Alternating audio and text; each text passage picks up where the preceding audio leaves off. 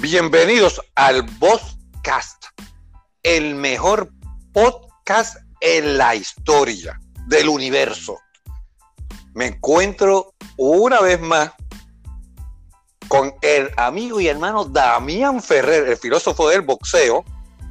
Eh, saludos, Damián. Saludos, saludos, Frankie, el caballero. ¿Todo bien? Todo muy bien. Este, es el, este es el programa número 11, episodio número 11, en el cual ya tenemos 32.5 trillones, te pasé esto, de seguidores. Y al otro lado tenemos a Héctor Guzmán de Frases de Boxeo. Saludos, Héctor. Ya que eran 13.7 mil millones de años siendo el mejor podcast en el universo, ya llegamos a 32 mil millones de años, cosa que me hace sentir orgulloso. Y este, yo no quiero, no quiero parecer como que Damián estuvo haciendo una eh, adelante, pero yo quiero felicitar a Frankie Piñeiro, el caballero del boxeo, que ayer cumplió, no sé si 32 mil años, 13 mil de años. no, 32.759 años con un mes y 12 días. wow. Frankie, ¿tú tuviste las cinco peleas de la Mota versus Robinson? Eh, sí, que seguro. bueno, gente, vamos para el tema. Un tema interesante. Eh, un tema interesante en este programa, el cual es el boxeo bajo la perspectiva de los promotores. Damián, comienza. No, pero primero que todo, voy a decirle a esto que también tú estuviste en las peleas de Subillan, cuando tenía guante y sin guante también. Ah, sí, exacto, me acuerdo esta primera. Fue el primer campeón con guante, sí. Eh, el, el primer campeón con guante y el último campeón sin guante. Así mismo es. Anoten ese dato. Nada, el tema de hoy es eh, el boxeo desde la perspectiva del promotor. Eh, muchas veces siempre tenemos un cierto odio a los promotores, pero la realidad es que sin ellos tampoco existe el boxeo. En este tema, el más que va a brillar va a ser esto, lo he dicho desde antes, porque esto él tiene un poquitín de experiencia o está muy metido en, esto de promotora, de manejadores y cosas. Y por eso yo le voy a pasar la batuta a Héctor para que Héctor abunde en este tema, que yo creo que es el tema que Héctor mejor domina, y que nos explique sobre las letras pequeñas de los contratos, de quiénes son los malos y de quién creen que son los malos y resulta, resulta ser que no son malos, no son tan malos nada, solamente que no leyeron las cosas del contrato. Yo creo que esto le haga varios ejemplos, que él también conoció personalmente a Don King, y nos hable por ahí para abajo. Zumba esto. Bueno, el boxeo desde el punto de vista de los promotores no es tan complicado como se cree, pero tampoco es tan diferente a los otros deportes, como son, por ejemplo, la, NFL, la NBA, la MLB o por ejemplo, el padre de todos los promotores de deportes en cuanto a corrupción, la FIFA. Lo que sucede es que ahí sí hay problemas, ¿no? Pero ¿qué pasa con el boxeo?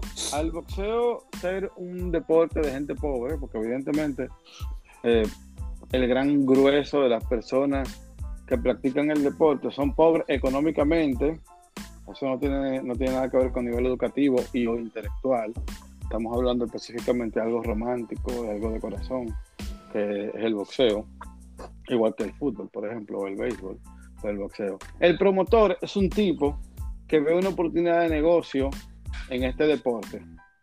Este deporte que ha sido muy mal visto a través de los años y todavía es muy mal visto. La persona que se involucra a hacer negocio con el boxeo per se por lo general está ligado a la mafia, está ligado a capitales oscuros, está ligado eh, a, a política, pero no son personas de una educación o de un, linaje empresarial o un linaje de apellido que se ligan a este deporte. Sí, hay honrosas excepciones, pero son muy poquititos. Entonces, ha habido una, una, una, una línea de, de, opinadores luego de que toman las redes sociales de que el promotor es malo, por las opiniones de, de las personas que idolatramos, como Mike Tyson, eh, como Julio César Chávez, por ejemplo, por citar dos casos, en donde el promotor es más malo, por ejemplo, el caso de Don King, y yo también pensaba que era el demonio, Aaron el demonio. Incluso me pareció muy interesante que uno de los boxeadores que más aportes han hecho a este deporte, tanto como, como atleta y como, como promotor, que es Oscar de la Hoya, inmediatamente se metió al negocio de la promoción, se convirtió también en, en él en el demonio.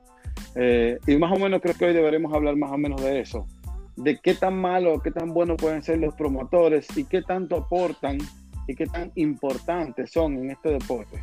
Por ejemplo, en el caso de Puerto Rico, yo quisiera que Frankie me, me haga una exposición, por ejemplo, de, de cuáles son las promotoras que, que, más aportes hacen al nivel, a nivel deportivo, al desarrollo del deporte, que son dos cosas muy diferentes.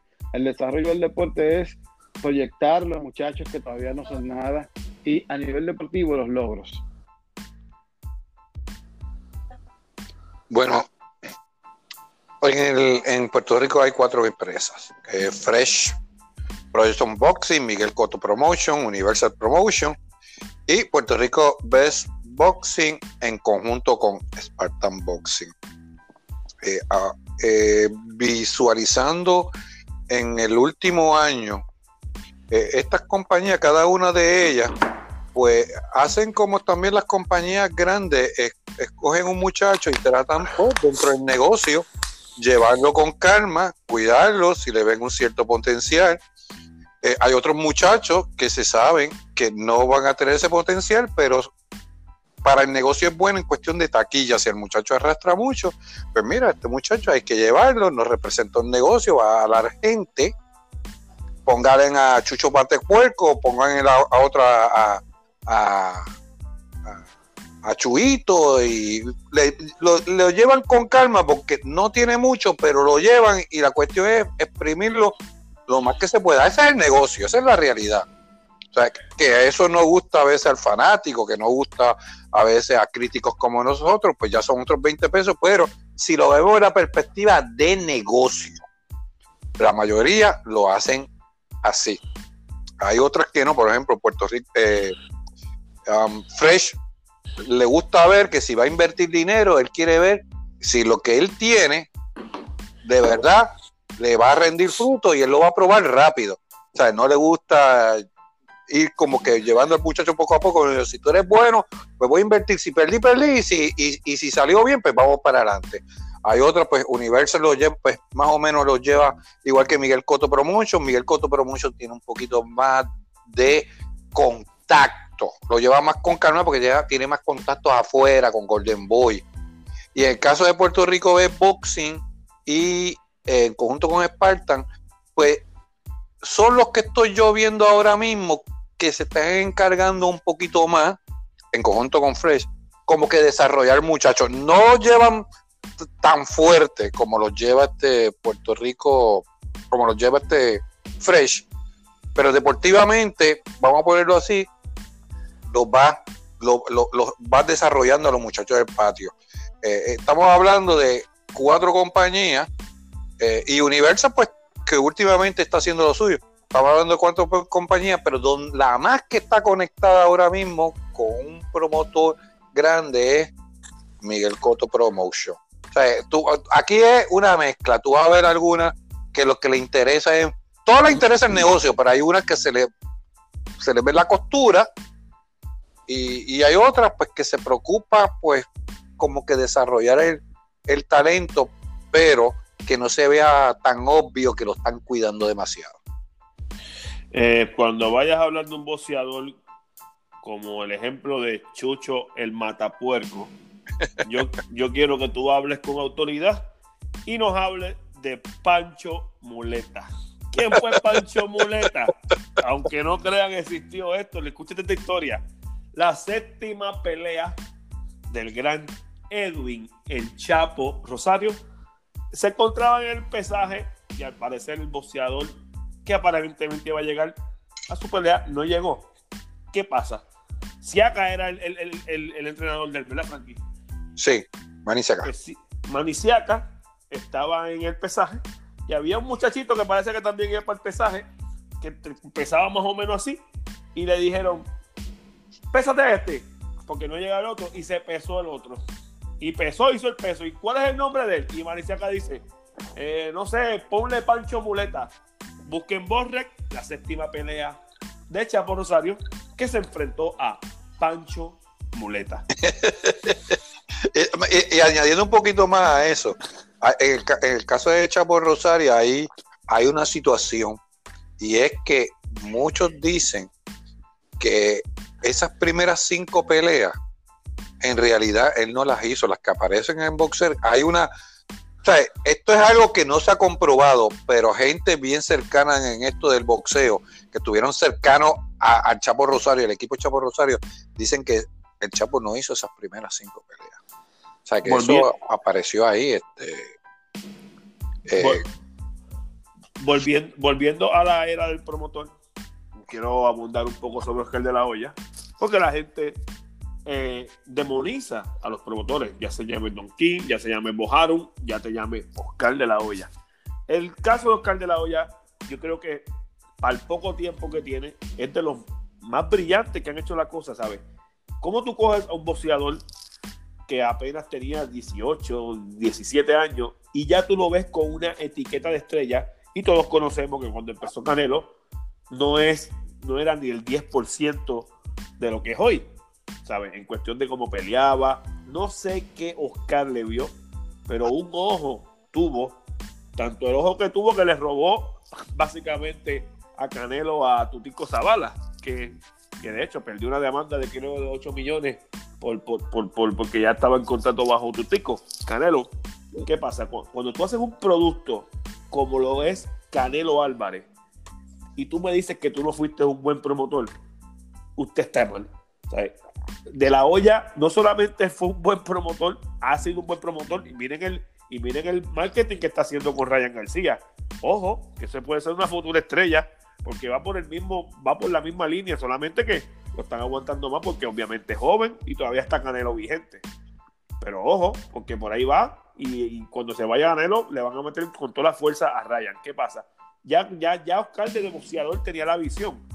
¿Sabe? Para el que no sepa, Oscar fue el que propuso y básicamente se inventó y legalizó que el boxeador se gane un por ciento del pay-per-view. Porque antes de, antes de Oscar de la Hoya eso no existía. Todo el por ciento eran bolsas garantizadas para los boxeadores en ese tiempo, porque antes también le daban un poquito de televisión, whatever, de entrada, pero en, en la era del pay-per-view era bolsas garantizadas para el boxeador y lo demás era 100% para los promotores. Oscar de la Hoya se le paró de frente y dijo, oye, si yo soy el que atraigo, yo soy el que vendo taquilla y a mí no me va a dar un por ciento del pay-per-view. Y jaló y jaló, se ganó un por ciento del pay-per-view, hasta un Ferrari, yo creo que fue que le ganaron, le regalaron también Bojaron para que no se fuera de la compañía. ¿Sabes? Es un tipo visionario, Oscar. Lo que ha hecho con, con Canelo es fenomenal. Canelo hoy, ¿sabes? Sin duda, es la cara del boxeo, nos guste o no, que hayan otros boxeadores que yo entienda que sean más atléticos y mejor en talento, que son 20 pesos, pero lamentablemente la cara del boxeo es Canelo y eso, además de la dedicación que tiene Canelo, la otra mitad es por Oscar de la Hoya. ¿A quién no quisiera un promotor como Oscar o como un Bo Aaron que te haga la carrera y después y no solamente zumba esto? No solamente, no solamente eso. Oscar de la Hoya puede ser uno de los hombres, si no el más exitoso dentro del deporte de boxeo, porque viene siendo un amateur exitoso, llegó lo más grande que se puede ser como amateur, que a la medalla de oro. Como boxeador profesional fue campeón en seis divisiones de peso diferentes y también eh, fue campeón diez veces, campeón como promotor, ha sido top 3 desde que comenzó prácticamente.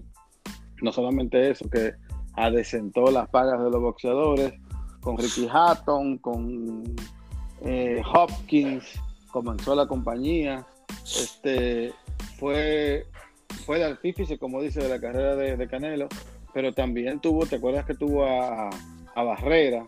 La primera pelea después de la firma con Barrera fue con con Pacquiao y Pacquiao casi lo mata. Pero claro, el tipo estuvo ahí todo el tiempo.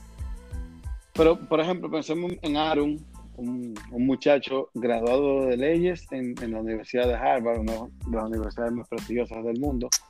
Bueno, que se dedicó a este negocio, la desentó, es judío, por cierto, y todavía es, top 3 de, de, los promotores más importantes del mundo, pero que decimos, por ejemplo, de Don King, que, que, comienza, comienza su carrera, ¿no? Eh, con la pelea de, de Ali y, ay, se me olvidó el nombre ahora, eh, Foreman, cuando, cuando eso era una, locura, o sea, eh, era una locura hacer esa pelea. Llevarlas aire. No, llevarlas aire. No la tenía, no tenía King. Entonces King va a, a, donde Ali y le cuenta y le dice, no, que la pelea, que esto que lo otro, y y, y lo hace firmar un contrato con él para la pelea, para pelear con Foreman. Le ofrece un, cojonal de plata. Cuando sale, cuando sale de. 5 millones.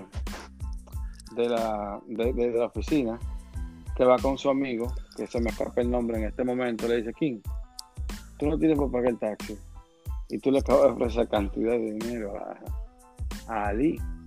¿Qué tú vas a hacer ahora con, con Foreman? ¿Qué tú vas a hacer con todo el mundo? Dice: Tranquilo, yo tengo la firma de Ali.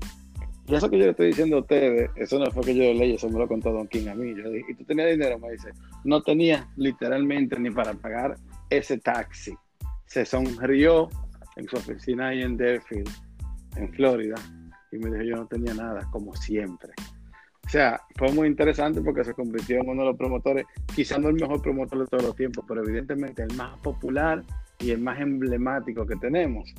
Ahora tenemos a, Eddie Hearn, que está tomando esa, esa batuta como de la cara de, la promoción y los negocios del boxeo, viniendo de Inglaterra y eh, eh, invadiendo los Estados Unidos, haciendo negocio con De La Hoya, haciendo negocio con Dazón, incluso ya negociando con, con, todo el mundo para, obtener las peleas y para obtener los títulos. Y, y, como lo hizo en su momento Al Hyman, que tenemos que dedicarle un ratico a, ese señor, tomó la batuta del boxeo por un tiempo. Algo estará haciendo viendo Bob Arum, que viene peleando desde Ali hasta Eddie Hearn. ¿Qué tú crees, Frankie?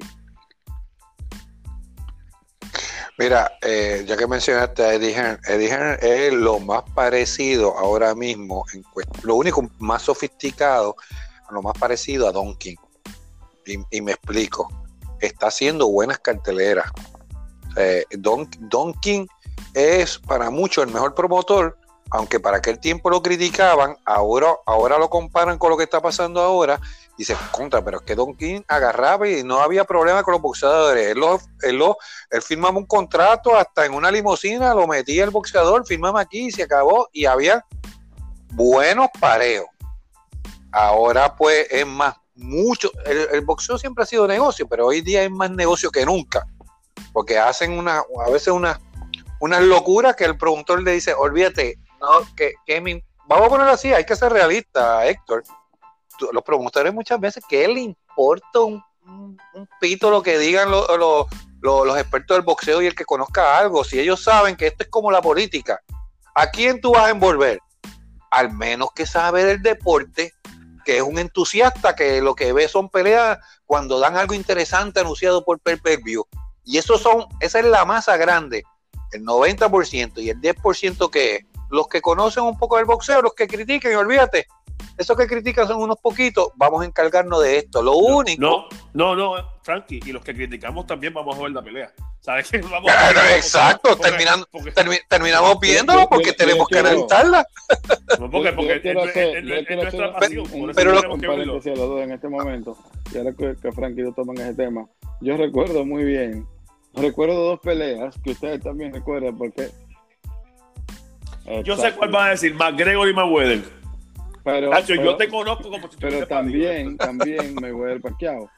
Esa mierda está arreglada. Mayweather esperó que Pacquiao se pusiera viejo. Conciencialmente Mayweather era más viejo que Pacquiao. Esa mierda yo no lo voy a ver. en la Ajá. historia del boxeo, la pelea que más plata y más gente vio. ¡Pum! Luego viene, luego viene, luego viene McGregor. Claro, Eso es claro. un bodrio de pelea. Esa mierda yo no la voy a ver. Yo, yo, yo la critiqué. Yo dije, esto no hace nada en el legado de Mayweather. La segunda qué. pelea que No más voy a vendió en la No, historia. no del voy a mentir. Y yo las dos veces la predije. E incluso también dije que la pelea de, de Canelo eh, eh, Triple G iba a ser un fracaso comparado con las grandes peleas de expectativas en el mundo. Y, y no, y la cuestión es que ahí es que reforzamos que por más que hagamos, los, los que hacemos la crítica, somos los, el, el porcentaje más bajo. Y ellos lo saben, olvídate que sigan hablando. Si lo que tenemos que entusiasmar es esta masa grande que, que sabrá Dios, bueno, yo escuché a gente con McGregor y, y, y Mayweather, gente que decía, "Chacho, pero ese McGregor es un duro. Y yo, ajá, y yo, ah, está bien. No iba a discutir con una persona que no sabe un carrizo, ¿para qué? Sí, ya estaba, eh, ya estaba enfocado. Tú sabes, y había gente confiada en eso. Esa es la gente que le importa al promotor. Déjame a estos que estén enajenados, ignorantes, que esos son los que me están pagando todo este show. Eddie Hearn ahora mismo ha mejorado un poco esa, va a poner ese, esa imagen porque está dando buenas peleas, está dando buenas. Sea, eh, yo vengo siguiendo desde hace unos años atrás. No, desde hace tiempo está dando buenas Sí. peleas. Exacto. Eh, Exacto, de hace unos años. Yo vengo, vengo diciéndolo, está haciéndolo bien. Me, me, me acuerdo a Don King en esa parte, pero más sofisticado, él es un tipo más, como más culto. Eh, Bob Arum eh, hace buenas peleas, pero Bob Arum se- sabe, eh, eh, eh, él le encanta cocinar la, la cuestión, llevar El- y sacarle la promoción lo más posible al boxeador. El, el problema de Bob Arum, para mí, Top Rank es la mejor compañía. Ya tiene la rueda hecha, hace superestrella. Top Rank hizo a Oscar de la Hoya, Top Rank hizo a Miguel Cotto, Top Rank hizo a Mayweather, Top Rank hizo ahora mismo. Top Rank básicamente hizo a Pacquiao. Top, Top Rank hace. Te corrijo, te corrijo, estrellas. te Sí. corrijo. Sí. Pero Él- ¿qué Él pasa? prácticamente, literalmente hizo Diga. Pacquiao.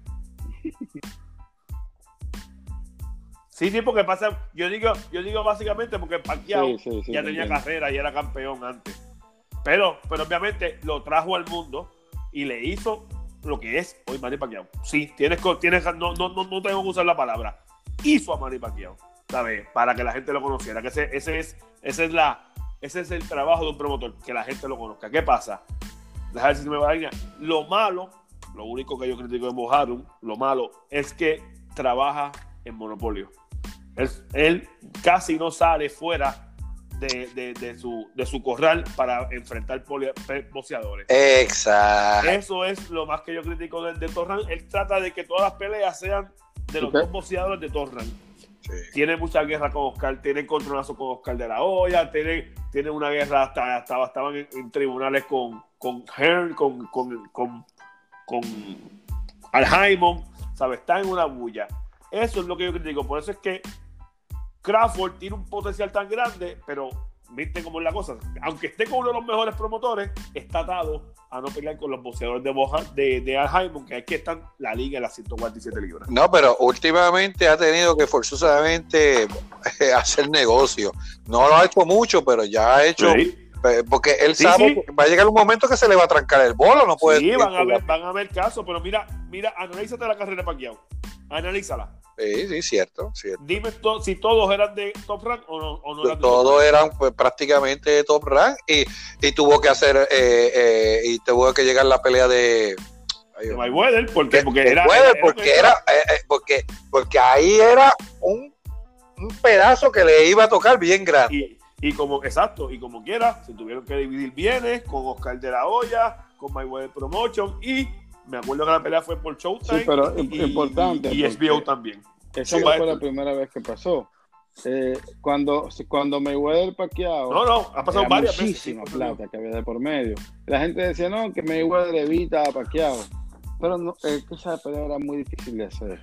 Súper difícil de hacer. Pero también, también pasó, por ejemplo, cuando pelearon Oscar de la Hoya y Félix de Trinidad. Esa pelea, eso fue difícil de hacer.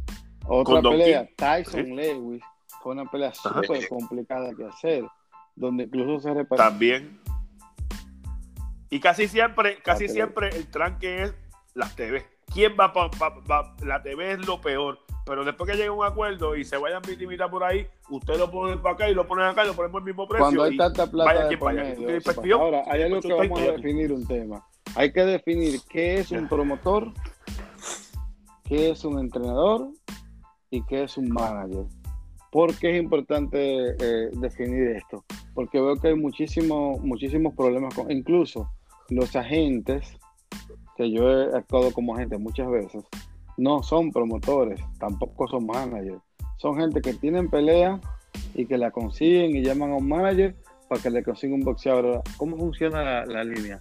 El promotor tiene la pelea, el promotor usa su matchmaker, el matchmaker llama a la gente, el agente llama al dueño del gimnasio, el dueño del gimnasio llama al entrenador y el entrenador le propone la pelea al- al boxeador. Todo el mundo como comisión, todo el, todo el mundo cobra comisión en esa, en esa línea. Pero hay promotoras, por ejemplo, las promotoras que hay en Puerto Rico, las promotoras que hay en República Dominicana, las promotoras que hay en Colombia, las promotoras que hay en Venezuela, en Argentina y en México, no todas, no son promotores de boxeo, son managers de boxeo que hacen inversiones. Eh, ¿Por eh, qué? Porque exacto. no sé por qué le llaman promotores, porque ellos agarran y dicen, bueno, mire, tengo X cantidad de dólares para la carrera de X muchacho. Le hacemos 15 o 20 peleas, donde tú quieras, República Dominicana, Puerto Rico, Colombia, México, El Salvador, Paraguay, Argentina, donde tú quieras. Le hacen 10, 15 peleas pagándole a ese muchacho. Sí, se llama promotora de boxeo, pero esa gente no, no facturan lo que gastan.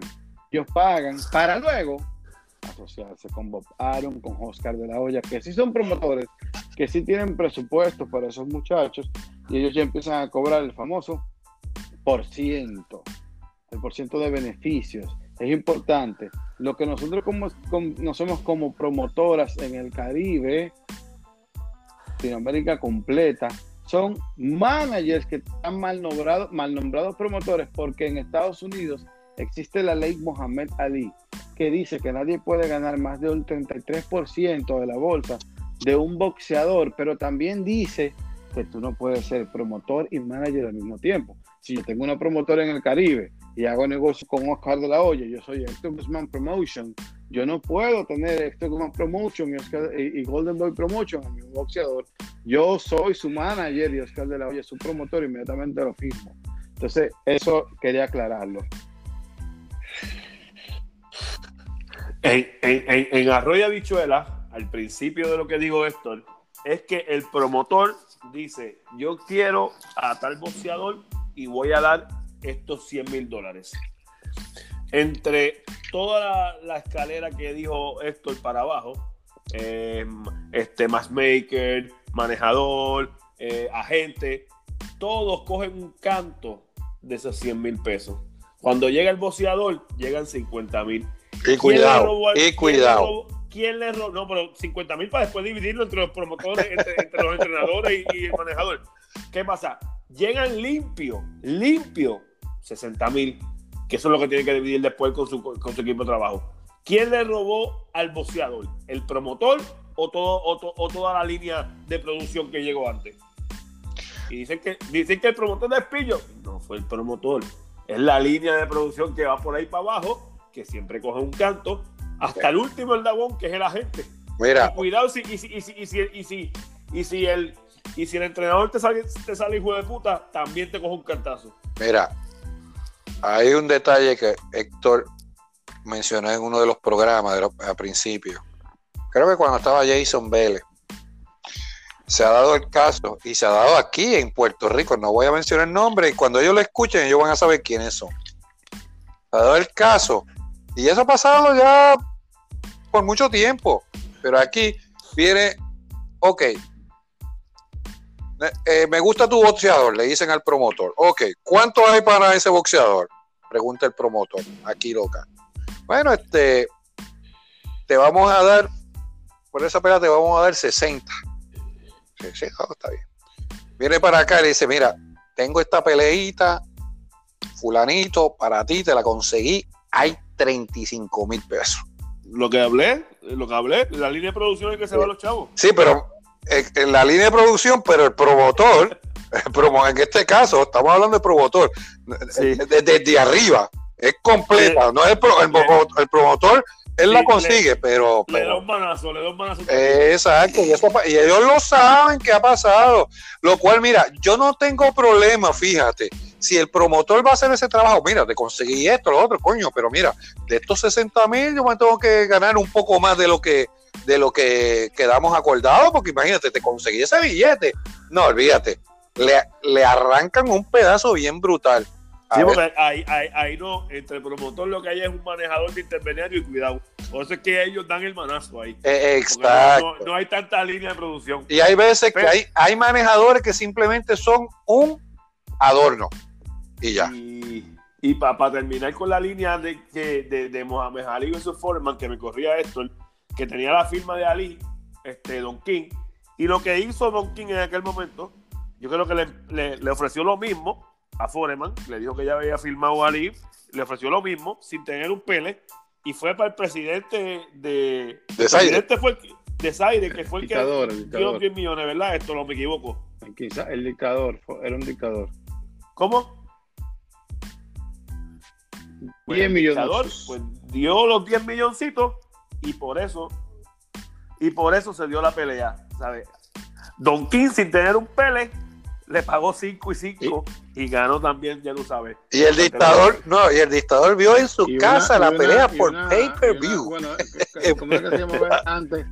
Antes se llamaba, antes se llamaba. Esa fue se pay per llamaba view, el yo, yo creo, yo no sé si esa fue pay per Sí, Sí, el primer- exacto. El primer pay per view en ser pay per view, tengo entendido que fue Sí, Ali y, y- y- versus y- Fraser. Un tres. dato curioso que le va a gustar mucho a Frankie, a Frankie esa pelea, y es que junto con la pelea de boxeo, Don King le, le ofreció un concierto de una de las bandas de un ritmo, de un ritmo musical que estaba Sí. abriéndose ca- a sentarse y quedarse en, en la la Fania La Fania All Star. salsa. Él le mandó un concierto de la salsa que cuando cuando Foreman se se corta en los entrenamientos, que la pelea busca aplazarla, el concierto fue una semana antes del concierto, antes de la pelea, porque Ujú. iba a ser el mismo día todo.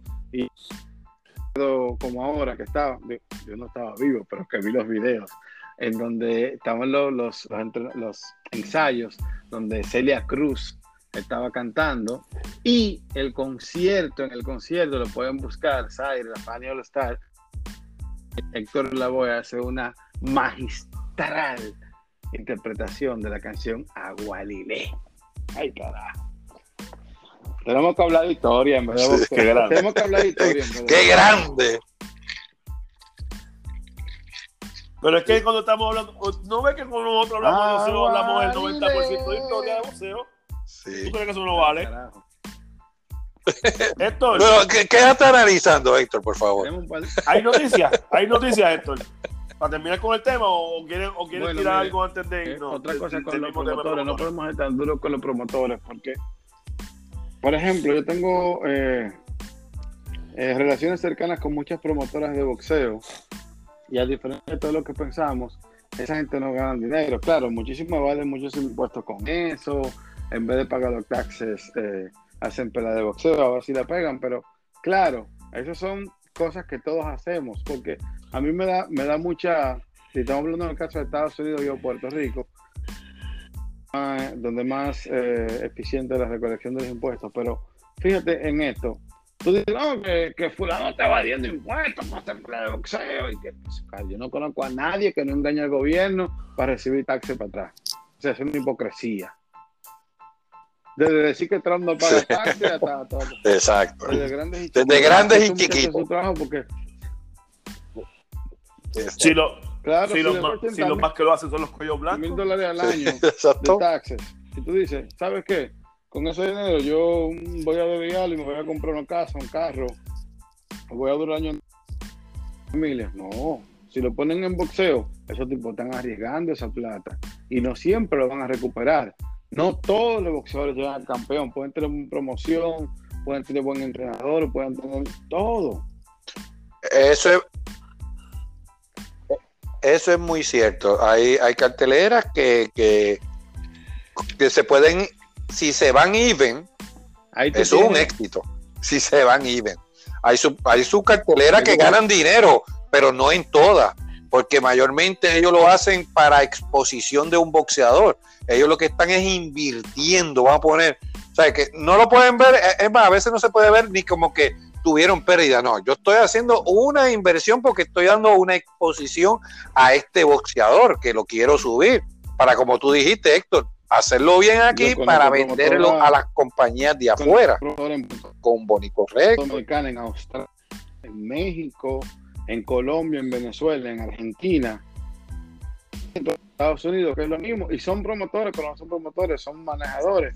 Cogen al muchacho eh, con dos o tres peleas, lo, pasan de, de, amateur, le hacen 15, y cuando llegan donde Don King, señores, eso no fue que a mí me lo contaron, eso son cosas que yo veo, que yo he visto con mis ojos. Eh, y la pregunta que te hace Aaron o que te hace King eh, o que te hace Hearn es la siguiente. Ah, pues él es campeón, no sé, federatín, o es campeón internacional del WBC, es campeón de lo que sea. Eh, tiene 15 peleas, 4 defensas de ese título, eh, ha peleado ya fuera de su país. ¿Cuánto tú has gastado en él? X cantidad de dinero. Ok, yo te voy a pagar esa cantidad de dinero, el boxeador es mío, yo te voy a pagar un día a ti, y después sigo negociando con su entrenador y con, el boxeador. Es así, esos muchachos hacen esa Por eso que tuve que pelear con un grupo de paquetes para tener la mayor cantidad de nocaos y la mayor para poder negociar con la promotora. Y por eso es que tuve que después que van a la promotora y haciendo pelea pierden, porque es la primera vez que están peleando de verdad. No ellos, sino son peleas que le buscan para que le hagan récord. ¿Por qué? Porque al, igual que cualquier actividad humana, es un deporte y las inversiones se protejan en el boxeo es más difícil proteger una inversión. O sea, de cada, de cada promotor ladrón que uno ve, ese tipo ha fracasado nueve veces por cada boxeador que, triunfa. Entonces lo tenemos que tomar en cuenta. Vamos con la noticia. Noticias, Héctor. Dice eh, el licenciado Eddie Reynoso Álvarez que va a donar 2.500 despensas de comida para los pobres y va a rifar guantes de canelo en apoyo al bicho que está afectando la humanidad. Entregar 2.500 despensas para la gente más necesitada de Jalisco, donde hay más problemas. Es un problema y hay que hay gente que no puede ni salir a la calle ponerle un granito de arena para que la gente no las esté pasando mal. Ese, es el señor Eddie Reynoso de Canelo Álvarez, que no podemos hablar nada más cosas negativas. De verdad que el Señor tiene un gran corazón y está ayudando a los más necesitados. Mira,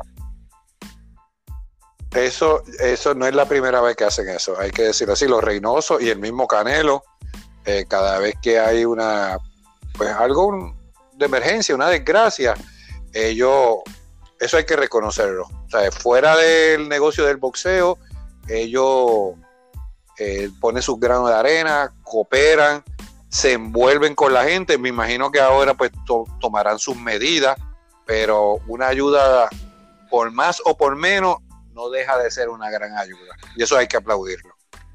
Sí, sí.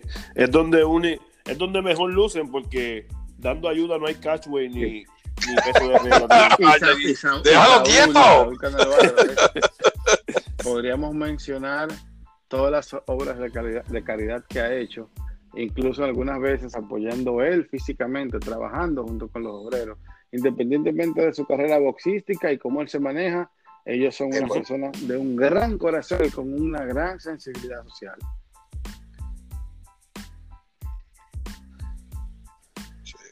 De hecho, que hay gente que a veces los critica, mira, están haciendo algo para...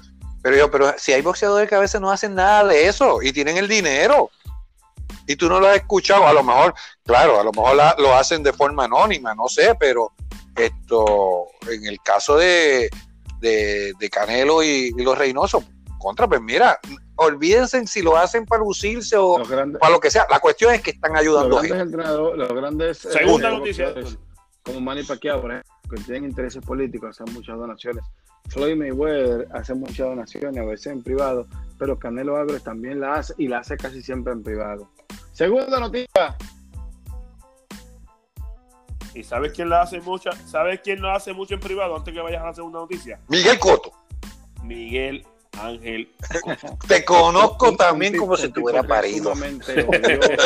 aparentemente, a mí me parece tímido. Un tipo que habla de él en tercera persona, que siempre es muy recatado. Y, y, y, y no, y, y ¿sabes qué? No es tímido. Hay que conocerlo de verdad y Frankie sabrá. No, la- la- es bien diferente. Cuando uno conoce a Miguel Coto, comparte con él, es bien diferente. A lo que Ah, es serio, proyecta. es serio, pero cuando ya, ya eh, tienes una amistad y una confianza, eh, O sea, que es un buen. hijo de puta, para decirte con, con nombre y apellido. Como, como la vez que, como, como la vez que tú lo presentaste, Damián, que tú me dijiste, me dijiste, me dijiste una mala palabra, pero me dijiste, coño, canto de K, le entraste por el ojo clínico a Miguel. pero- Segunda noticia.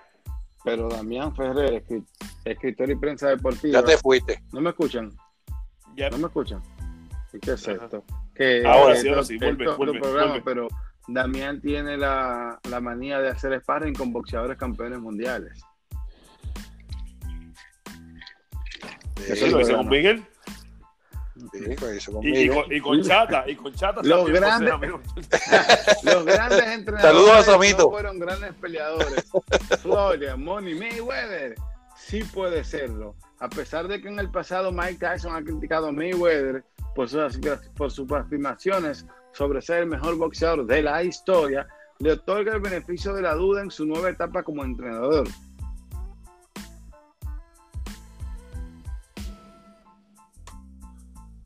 Te fuiste. Héctor, Héctor, Se nos fue Héctor. Ajá. sí, sigamos aquí. Yo creo que se le... Héctor, Sí, sí, te quedaste Ok, en lo hizo. Tyson dijo que sí podía ser buen a una entrenador. máxima Que le daba el beneficio no a la duda. bien librado el Playboy. Le doy una buena oportunidad de hacerlo, de convertirse en un gran entrenador. Principalmente, el tipo es un gran entrenador. No es el gran peleador y por eso es que se convierte en gran entrenador. Pero le da oportunidad que a pesar de ser un gran boxeador, puede ser un gran entrenador. Mayweather está entrenando a su sobrino todos los días. En la pandemia le, le ha cogido con eso. Y, y los videos que hemos visto, Mayweather no lo hace tan mal, ¿eh?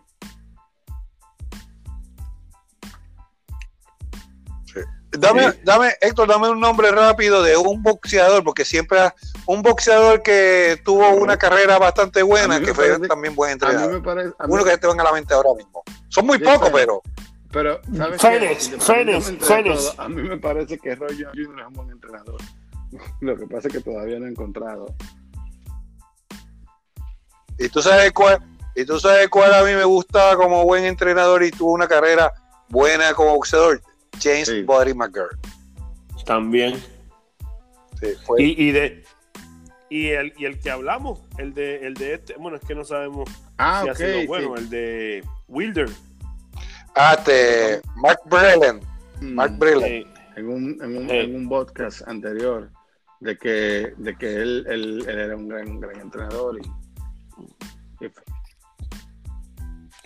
y de hecho, no me No. parecía tan mal boxeador con este Robert García. Die- die- No, Diego no, Chico Robert García tuvo una buena carrera. No, no, eso.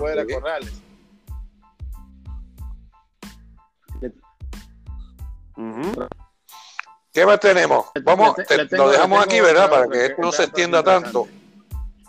No. Ok. Ok. Yo quiero terminar con un filodato. temprano usted la otra, dale, tercera pelea, dice Bernard Hawkins. Y él dice, creo que Canelo definitivamente tiene el plan de la segunda pelea para terminar Bueno. temprano. Está bien, lo golpeó dos veces, pero ahora no queda por una tercera. Pues yo creo que Hawking puede tener razón.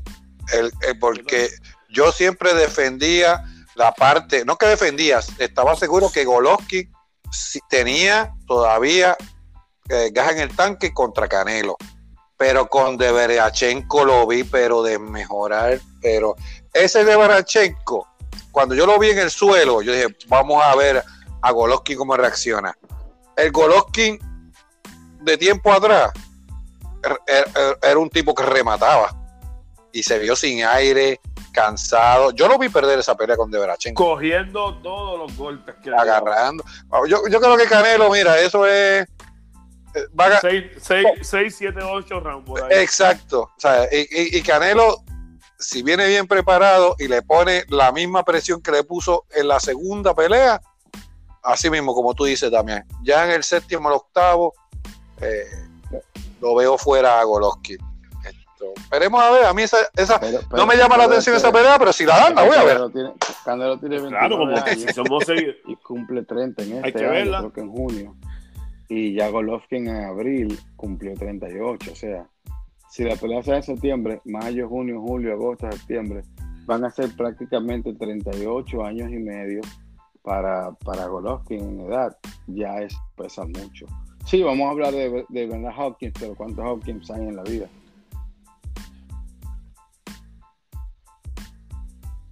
Ah, exacto. No, no hay- Cuando me dan ese ejemplo, que no, no, pues, chico, pero dime otro más. Ah, Igual que bla, bla, bla, bla. es, es el mismo, es el mismo ejemplo de, de, de Pacquiao y la subida de peso. Pues dame otro ejemplo más. ¿Sabes? Porque, porque si yo te digo yo, yo que lo hizo George Carpenter, tú vas a decir, ¿George what? Y yo, sí, ¿sabes? Sí, lo hizo en el 1920, que peleó, debutó en las 106 libras y terminó peleando por un título pesado. ¿no? ¿Cuál Yo, es pues, yo creía que Pacquiao no, filósofo? pues, no, pues no, no creía. Ya quiero darle un filodato también de los años Guácara. En el 1983, Andy Bowen y Texas Jazz Burke encarnaron la pelea más larga de la historia del boxeo. Estas fueron 110 asaltos. ¿Quién dura tanto? Nadie sabe. Y el resultado, esta pelea duró, no solamente eso, también es la más larga, duró 7 horas con 20 minutos. El resultado, después de tanta, tanta, tanta, tanta golpetazo y tiempo, el referee dijo un no contest. ¿Por qué fue un no contest, Frankie? no, ni me acuerdo ya. Ah, pues ya Frankie está viejo. Pues no contest fue porque los boxeadores estaban Sangriento. rotos, todos Sí. rotos, muñecas, manos, mandíbula, el, el, el, el orbital. Ah, sí, yo me acuerdo, todo. que- yo me acuerdo, este, ese es el de la foto bien brutal que la pusieron, que ahora la ponen a colores. Sí, sí, que estaba, Todo, pero todo, todo destrozado. Todo roto. Y el árbitro, pues por compasión, paró el combate porque ninguno de ellos quería terminar y se acabó empate con las manos partidas, rostros desfigurados. Y quiero darle el detalle que en aquellos tiempos no necesariamente los rounds eran de tres minutos. A veces una caída, no, no a veces. La ley era que una Otra caída cosa importante. con un round. Otra cosa importante que yo quería tocar sobre, cosa este, este particular. Yo iba a tocar sobre, lo- sobre, sobre los boxeadores, pero me acordé de esto, de los rounds. Miren, eh, la- las reglamentaciones de- del boxeo, desde incluir guantes hasta incluir la pega en el dedo eh, pulgar y, y el índice, que no estén abiertos, la- la- el acolchado, cosas. Eso no se hizo para, para que sea el deporte más eh, o menos sangriento. Se hizo para que sea más sangriento, porque en ese momento, cuando dan a- a- al segundo ser asalto, las manos rotas y ya no pueden hacer tanto daño. Se, apareció la venda y el guante, ya las manos no se hacían daño y el que estaba mejor preparado, evidentemente dañaba más al rival y la pelea se acababa más pronto. Eh, un dato de efeméride que quiero dar es que un día como hoy, este, Lennox Lewis le daba un knockout a, a Mike. ¿Recuerdan esa pelea? Fue, ahora no recuerdo si fue en el 2000 o en el 2001. Sí. Para mí, Lennox Lewis, Oye, pero mí- ¿qué tú tienes con Michael Lewis? Por Lennox Lewis. Sí, porque ya, ya, para, dos- para mí, de mi- es uno de los mejores. Yo tengo una, ya me acordé. en la historia de este deporte. Recordemos que la última gran victoria antes de retirarse fue ante Klitschko. Eh, ante. eh, ¿cómo se llama? Ante. ante no me acuerdo. Que iba perdiendo, iba perdiendo. Ah, dilo, dilo por ahí, que iba perdiendo. O ante. Ante Vladimir Klitschko. Ante Vitaly. Ante Entonces, Vladimir. No fue Vladimir, ante Vitali, pero Vitali, ya Vitali.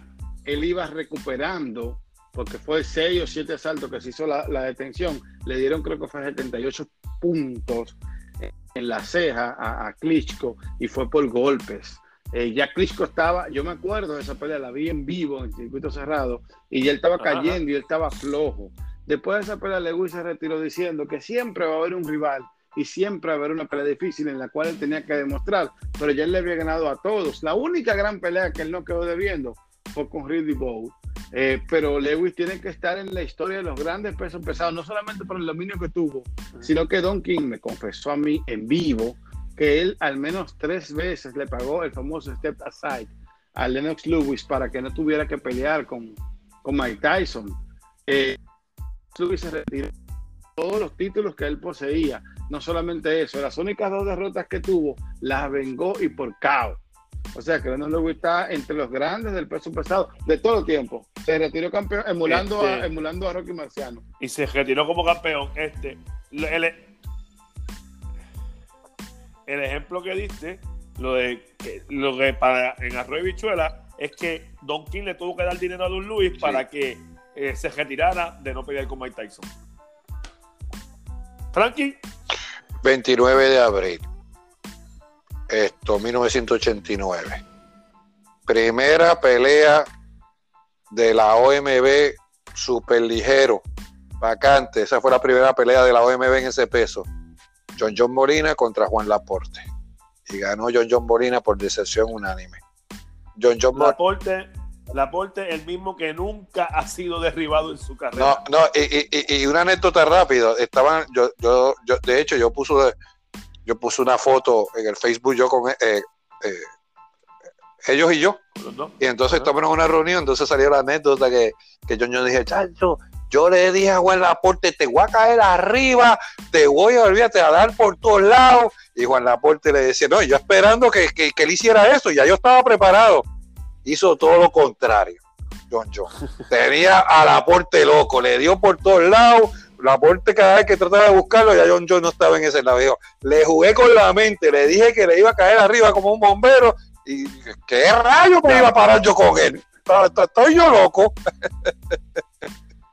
Le aguantó las manos a Salvador Sánchez, Wilfredo Gómez, a Suma Nelson y nunca fue derribado. Así mismo. Y a Julio Boxeadores-. Espérate, Y nunca lo boxeadores, bro, Héctor, ¿dónde Hola. te encontramos antes que termine? Julio? César Chávez y Macho, el macho Camacho. And No, bueno, también hay que. Ah, la, ay, Laporte y. Y Javier. Y, y, anoten a Mayweather, a Sí. Mayweather, Y Carlos Monzón también aguantaba. Sí, Carlos. Canelo, Canelo, A, a Canelo. Canelo, Anoten a Canelo. Canelo difícil. ¿Y Canelo también? daño. Solamente Ah, el, no, el hizo- fake le hizo, le hizo un poco de daño. Es un toro.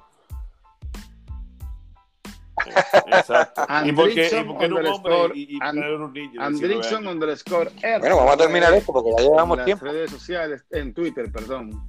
A S O N en Twitter hablo de poesía, de boxeo.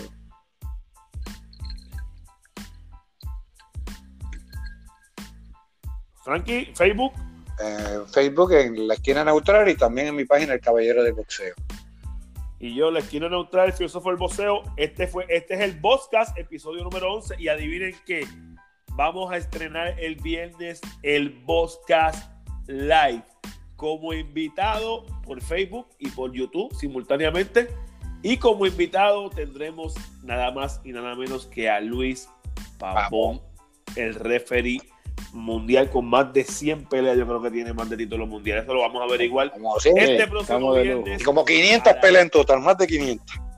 este próximo viernes a las 9 con nuestro primer Boscast Live. Así que nos vemos, Corillo. Los quiero. Gracias. Que el Señor los amo los todos. adoro. No me dejen nunca solo. ¿Oyeron? Seguro que sí. Bye.